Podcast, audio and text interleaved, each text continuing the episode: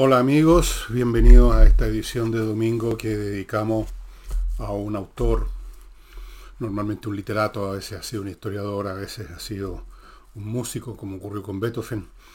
Y en esta oportunidad va a ser un escritor, un escritor español, don Arturo Pérez Reverte. Y quiero recordarles algo que seguramente he dicho en algún momento, yo no soy experto en literatura, ni me interesa hacerlo. Eh, de lo que leo, una fracción muy menor es narrativa. Y cuando toco a un autor es porque lo conozco, porque lo conocí mucho en su momento, porque lo leí mucho, y no necesariamente porque yo sea un especialista. Y segundo, les recuerdo que por supuesto la información que doy sobre la vida de estas personas la saco de alguna parte. lo digo porque me, alguien me reprochó que yo estaba sacando la información de Wikipedia. Sí, claro, a veces saco de Wikipedia, a veces saco de la Enciclopedia Británica, a veces saco de cualquier lado. Tiene que hacerse con información, un programa. No llegué a este mundo con un sistema genético donde ya estaba inscrita la información de todos los autores que toco acá. De alguna parte la saco. Lo que interesa es más o menos, o lo que puede interesarle a usted, el juicio que hago del autor, de sus circunstancias, que eso sí no está en la, Wikipedia, eh, de mi cosecha, mala, mediana o buena, pero es mío.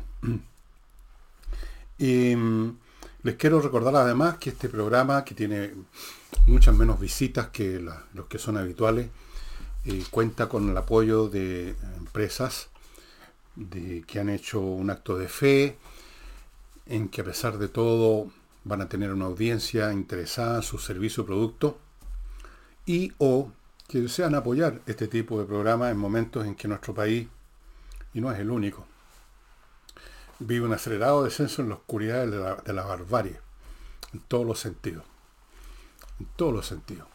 Así es que, dicho eso, vamos a partir con los datos básicos de Arturo Pérez Reverte, es levemente más joven que yo, nació en 1951 en Cartagena, en una ciudad española, Cartagena, España. Cartagena en algún momento fue, muchos, muchos miles de años atrás, una ciudad colonia de Cartago, instalada en España, que era un lugar donde los cartagineses llegaron y se instalaron por un tiempo hasta que los echaron los, romanos. Eh, es un hombre bastante múltiple, es escritor, obviamente, es periodista recibido y ha trabajado, como veremos, en, toda clase medio. Es académico, tiene estudios, digamos. Es miembro de la Real Academia Española de la Lengua, uno de los muchos premios o galardones que ha recibido, tiene muchísimos premios, que no los voy a enumerar porque si ustedes están interesados en ver la lista de premios la pueden buscar en Wikipedia. Eh, es un hombre entonces que, que tiene muchos, muchas facetas, es un hombre bastante múltiple. Em, se licenció de periodista en la Universidad Complutense, una universidad muy prestigiosa en España. Eh, tiene un bachillerato en letras y estudió también en algún momento ciencias políticas. Es un hombre entonces eh, con, con muchas con muchos ángulos, con muchos estudios y sobre todo quizás lo que ha abundado más en la experiencia, en la información, en el stock de información y de, eso, que es tan fundamental para un escritor, es su, su trayectoria como periodista. Este hombre ha sido reportero de guerra por 21 años y en su calidad de tal recorrió muchos frentes, ha estado en montones de, conflictos bélicos.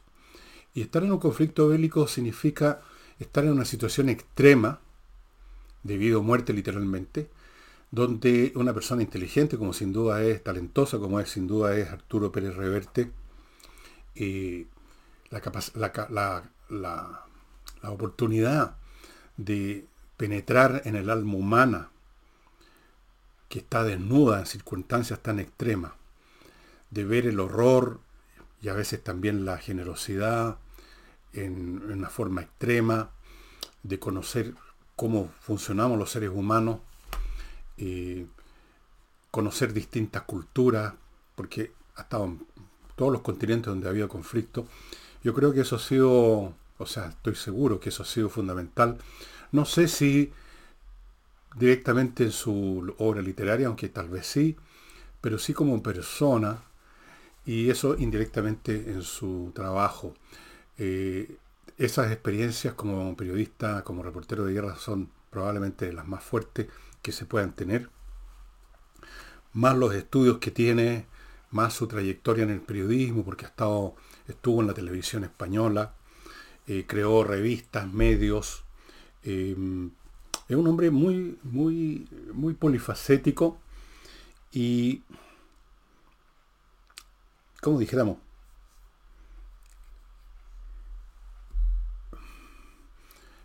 es un hombre que, un escritor, diríamos, un escritor que está muy en sintonía con los tiempos, por necesidad.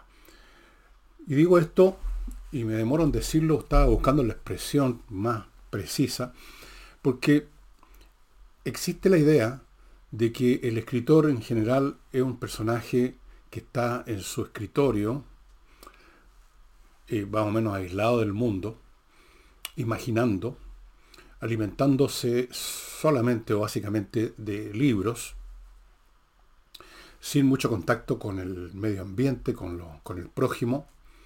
Eh, y no es así. Hay escritores, yo soy uno de ellos, que son así, y han habido, y van a ver, pero Augusto Pérez pertenece a otra raza de escritores, a una raza de escritores movidos, que han pasado, perdonen la, el cliché por la Universidad de la Vida, y ahí han alimentado su, su arte. Por ejemplo, uno de esos escritores, que estuvo en una guerra también, eh, Hemingway, importantísimo escritor norteamericano, él estuvo en la guerra, en la guerra civil española, Hemingway, y ahí escribió Por quién doblan las campanas, inspirado en esa guerra.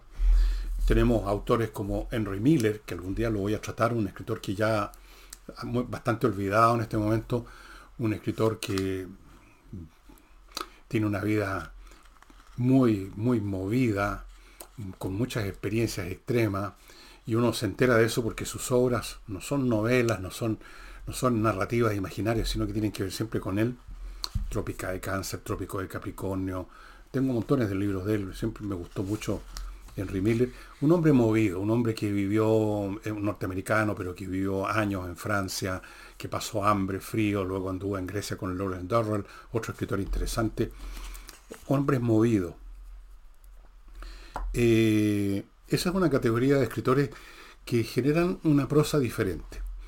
Eh, una prosa donde estoy aquí generalizando y es probable que me equivoque completamente, pero me da la impresión que un, que un escritor que se ha movido por el mundo, que se ha empapado de experiencias directas con la guerra, con el prójimo, con otra cultura, es, genera un tipo de literatura completamente diferente al escritor encerrado en su escritorio. El caso extremo que nosotros conocemos, por ejemplo, Jorge Luis Borges. Jorge Luis Borges es una criatura de, de biblioteca yo soy una criatura de biblioteca también. Claro, no soy Jorge Luis Borges de todas maneras, no, me estoy comparando. Eh, en, escritores de, este tipo, estos escritores que están encerrados en su torre de marfil o de papel en este caso, a propósito de mi libro La torre de papel, eh, en, la escritura es mucho más importante que el contenido, que la narrativa, que, la, el, guion, digamos, que, que la trama, el estilo. El estilo. Y ustedes lo notan en cualquier escritor de ese tipo. Otro escritor de escritorio fue mi venerado Anatole France, también completamente olvidado hoy en día. Ya no, salvo yo, no creo que haya muchos más que lo lean. Lo leía mucho este escritor chico que murió hace poco, a parentes le gustaba, pero ya muerto él, se murió uno de los pocos lectores que quedaban. Anatole France era un escritor de biblioteca. Se crió en una librería, su papá tenía una librería, y es un hombre que tenía millones de libros coleccionistas. No era un hombre movido, no era un hombre que se haya movido por todas los ámbitos de la vida, a pesar de que le tocó vivir un periodo muy tormentoso políticamente hablando en Francia, el periodo, digamos, la segunda mitad del siglo XIX, eh, la guerra con franco-prusiana, con el Napoleón III como emperador que cae con esa guerra, el, caso Dreyfus, la política eh, muy radical que existía en Francia desde la Revolución Francesa en adelante. Pero él, él, y uno lo ve en los personajes, en, personajes de sus libros, que son casi siempre también como era él, hombres de escritorio, hombres de estudio, hombres que no se mueven mucho por el mundo. En el caso de estos escritores que se mueven por el mundo, es distinto. Antes de continuar con esto, amigos, eh, me van a permitir ustedes que les recuerde algunos de estos auspiciadores que han tenido la amabilidad, la cortesía y la generosidad de estar con nosotros en un día como domingo. Y uno de ellos es Fractal Logistic, una empresa que se encarga de una cosa fundamental en las empresas, que es la logística. El manejo, por ejemplo, de las importaciones, lo que viene a puerto en container, y hay todo un procedimiento administrativo, legal, físico, para que esos containers se desembarquen y finalmente lo que viene dentro de ellos llegue a la empresa que adquirió esos productos. Eso y muchas cosas más lo está haciendo Fractal Logistic hace mucho tiempo, ha trabajado y trabaja con em, grandes empresas y ofrece un servicio único en su calidad.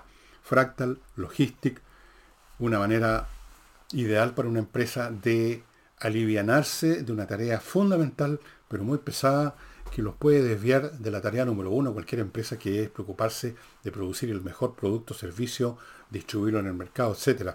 La parte logística, Fractal Logistic.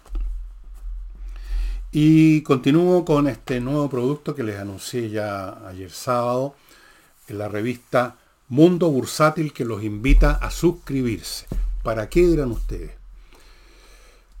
para invertir bien en la bolsa. La bolsa siempre tiene buenas oportunidades si uno sabe. Si uno sabe. Salvo el caso extremo que hay una quiebra bursátil así mundial, siempre en la bolsa hay buenas oportunidades si uno sabe. Si uno no sabe, bueno, naturalmente está jugando con fuego. Y Mundo Bursátil le enseña a usted muchas cosas, le da consejos. Ellos trabajan en alianza estratégica con una corredora de la bolsa muy prestigiosa que ha ganado premios. Entonces, el conocimiento, los hints que entregan, el análisis del mercado es muy preciso, muy correcto, muy útil para invertir. Incluso diría yo más, yo no soy experto, pero sí me parece que en tiempos difíciles es cuando más importante es no solo conocer en general cómo está el mercado, sino que es el momento cuando se presentan excelentes oportunidades, porque hay mucha gente que se pone nervioso en ciertos tiempos y empiezan a vender, a deshacerse sus acciones, y resulta que esas acciones son súper valiosas, no van a tener, no van a hundirse jamás, van a dar réditos en, cualquier momento, ya lo están dando.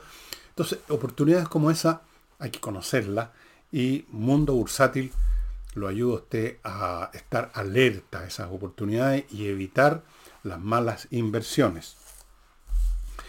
Los escritores que se mueven no están tan preocupados del estilo. uno, estoy generalizando, por supuesto, no he leído a todos los autores del mundo como para poder dar una certeza, ni mucho menos. Pero me da la sensación que un hombre que se ha movido, un hombre que ha estado en guerras, un hombre que ha visto de todo, está más interesado en contar historias que en cómo, cómo se cuentan.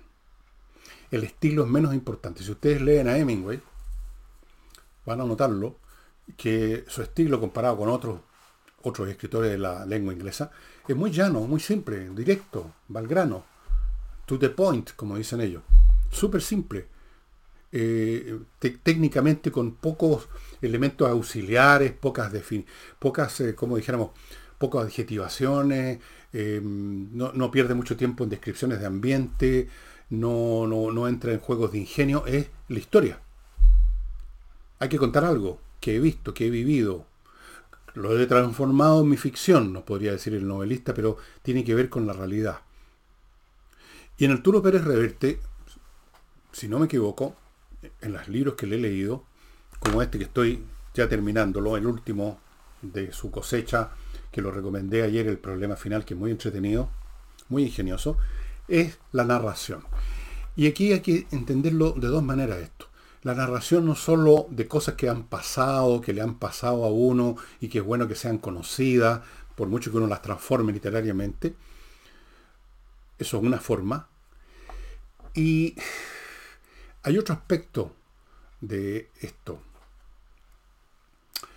La imaginación para crear tramas. Arturo Pérez Reverte sobresale en eso.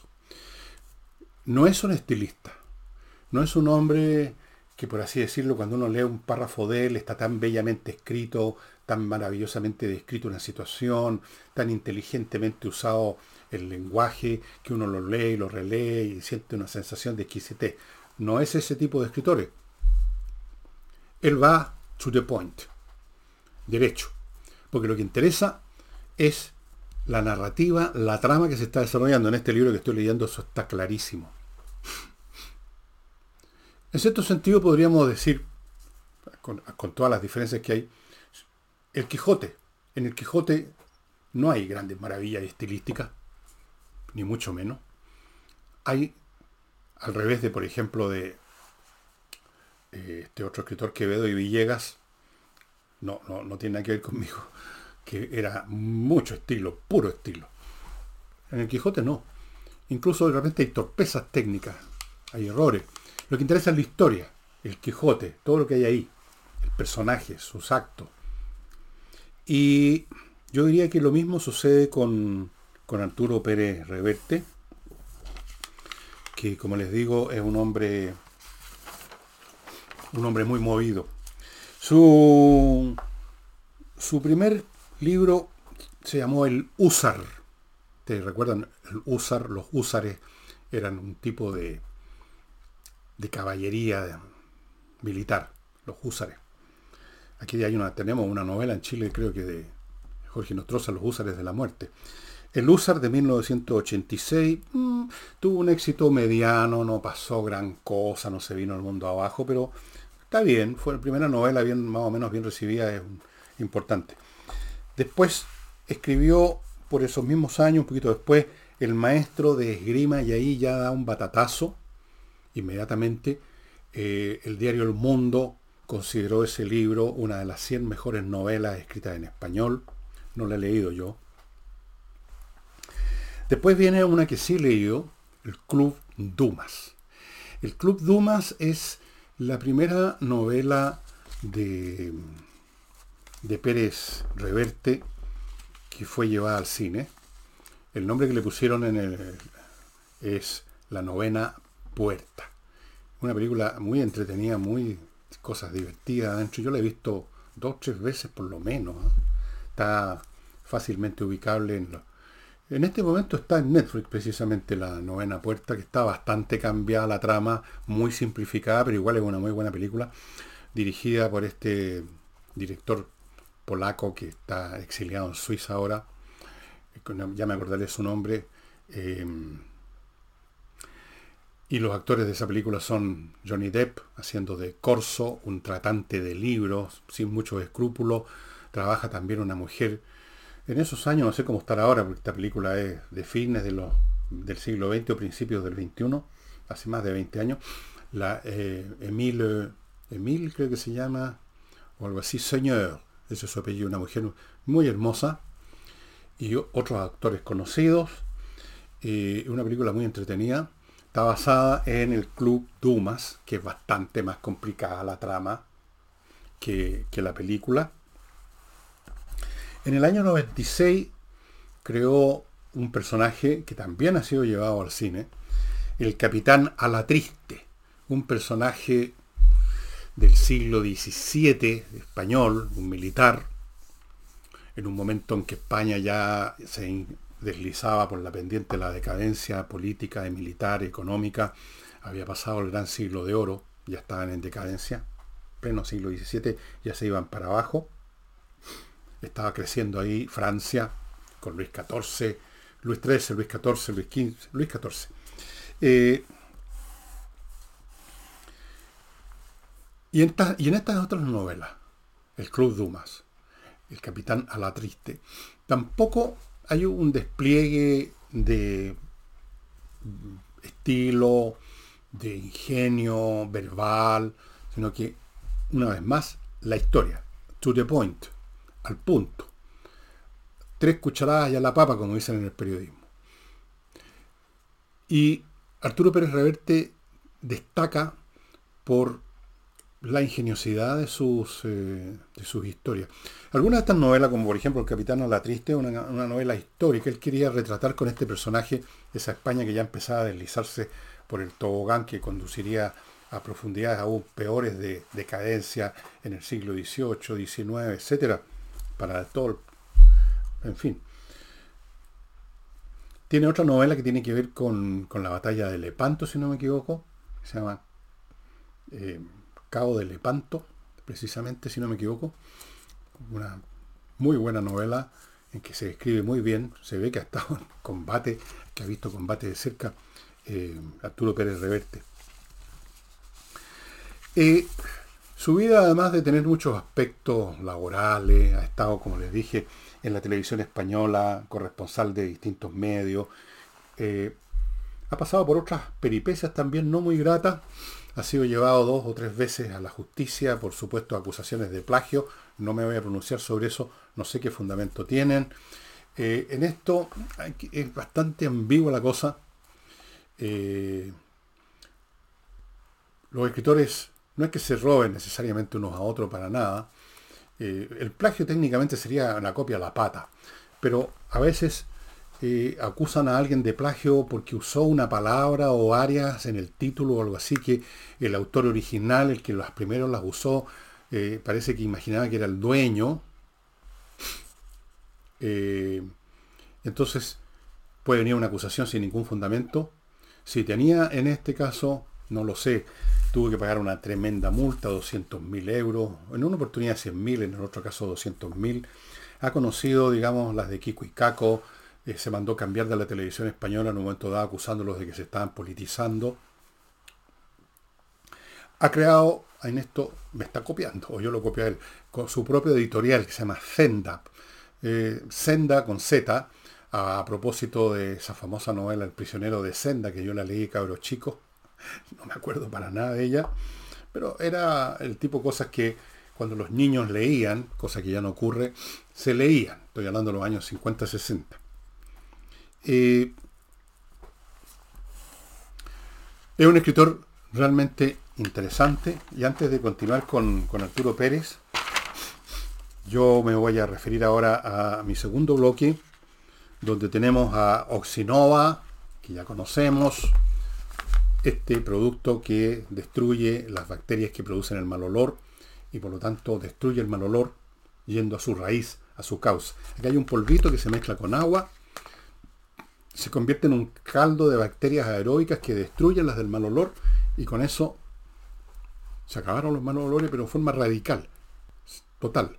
No es que se tapen, o que usted destruyó con un ácido la materia orgánica que había ahí, pero después viene otra materia orgánica y empieza todo nuevo. Esto destruye las bacterias que producen el mal olor. Oxinova solamente se encuentra en el sitio de ellos. Y les recuerdo amigos, Climo, la empresa premiada de climatización chilena, empresa ya tiene siete años y la han premiado dos veces, increíble, que entrega la mejor climatización, instala equipos Prime con descuento. En este momento tienen un paquete de verano.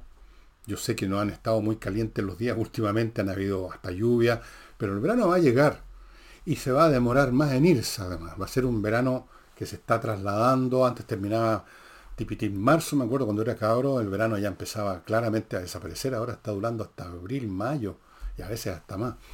Así que los calores van a llegar. Y cuando hay frescor también, Climo lo va a ayudar porque ese aparato entrega calor o entrega frescor, lo que usted quiera, tocando un botón. En unos instantes se pasa de ser un calefactor a un aire acondicionado, a la pasada filtrando el polvo, tiene un filtro, realmente silencioso, funciona con electricidad, no hay que estarse preocupando de si pasó o no pasó el camión con el gas y salir corriendo cuando ha pasado de lejos. De, yo he pasado por eso también alguna vez.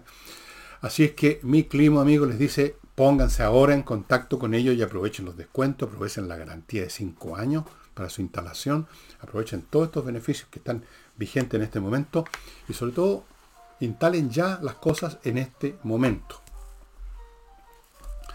Y ahora amigos, me van a tener que esperar un momento.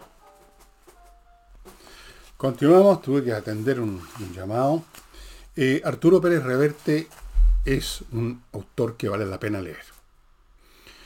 Cuando uno está buscando, como muchos buscamos en estos tiempos difíciles, una manera eficiente de escabullirnos, yo creo que leer una buena novela entretenida con una trama original como este, que realmente es súper original la trama, pero cualquier otro Club Dumas también es muy interesante, me parece a mí mucho más eficiente como método de escape, de evasión, que instalarse a dormitar frente a la televisión a ver alguna película que haya visto 50 veces o a escuchar a estos periodistas de ambos sexos chillando en sus programas y así en un revoltijo verbal que no se entiende, desagradable y repitiendo siempre las mismas cosas, eh, o viendo unos cómicos que no, no alegran a nadie.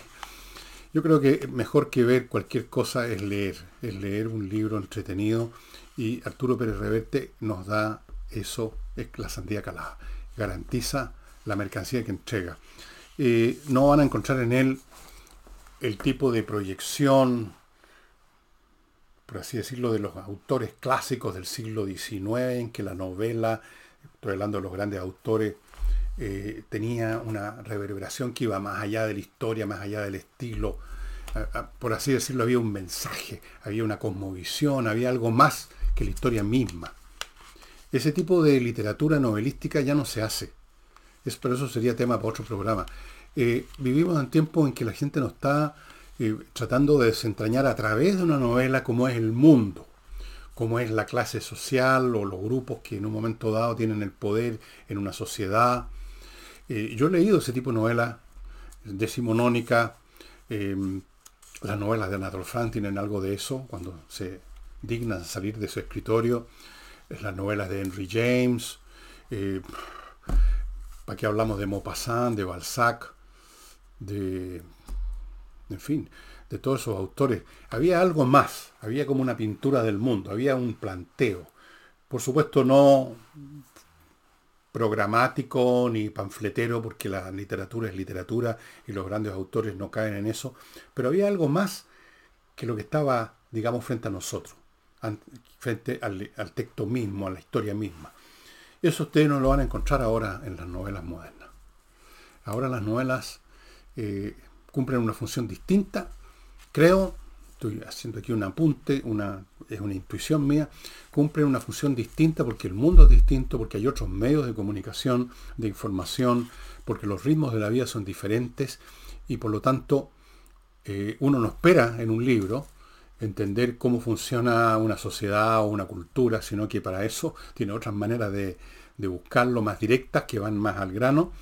Y en la literatura hoy en día básicamente se busca la evasión. No es que no ocurriera antes también, pero ya es más difícil encontrar estos autores así tipo Tolstoy o Henry James o Maupassant o Balzac o Gustave Flaubert o Aldous Huxley o cualquiera de esos tipos Em, o, qué sé yo, William Faulkner, eh, Sinclair Lewis en Estados Unidos, es otro mundo, un mundo que ya quedó atrás y ahora estamos en una época en que hasta la literatura se ha convertido en algo de quita y pon, de tocar un botón, entretenerse, eh, ojalá con un buen escritor, por supuesto, si es mal escritor no nos va a entretener, nos va a latear. Y me da la impresión que con ese parámetro hay que medir ahora la literatura y degustar a los escritores. Puede que tenga yo, puede que tenga razón o puede que no la tenga. Más de algún, algún espectador de este programa tal vez tenga una opinión distinta y va a hacer un comentario y me va a rajar con un uno por lo que acabo de decir.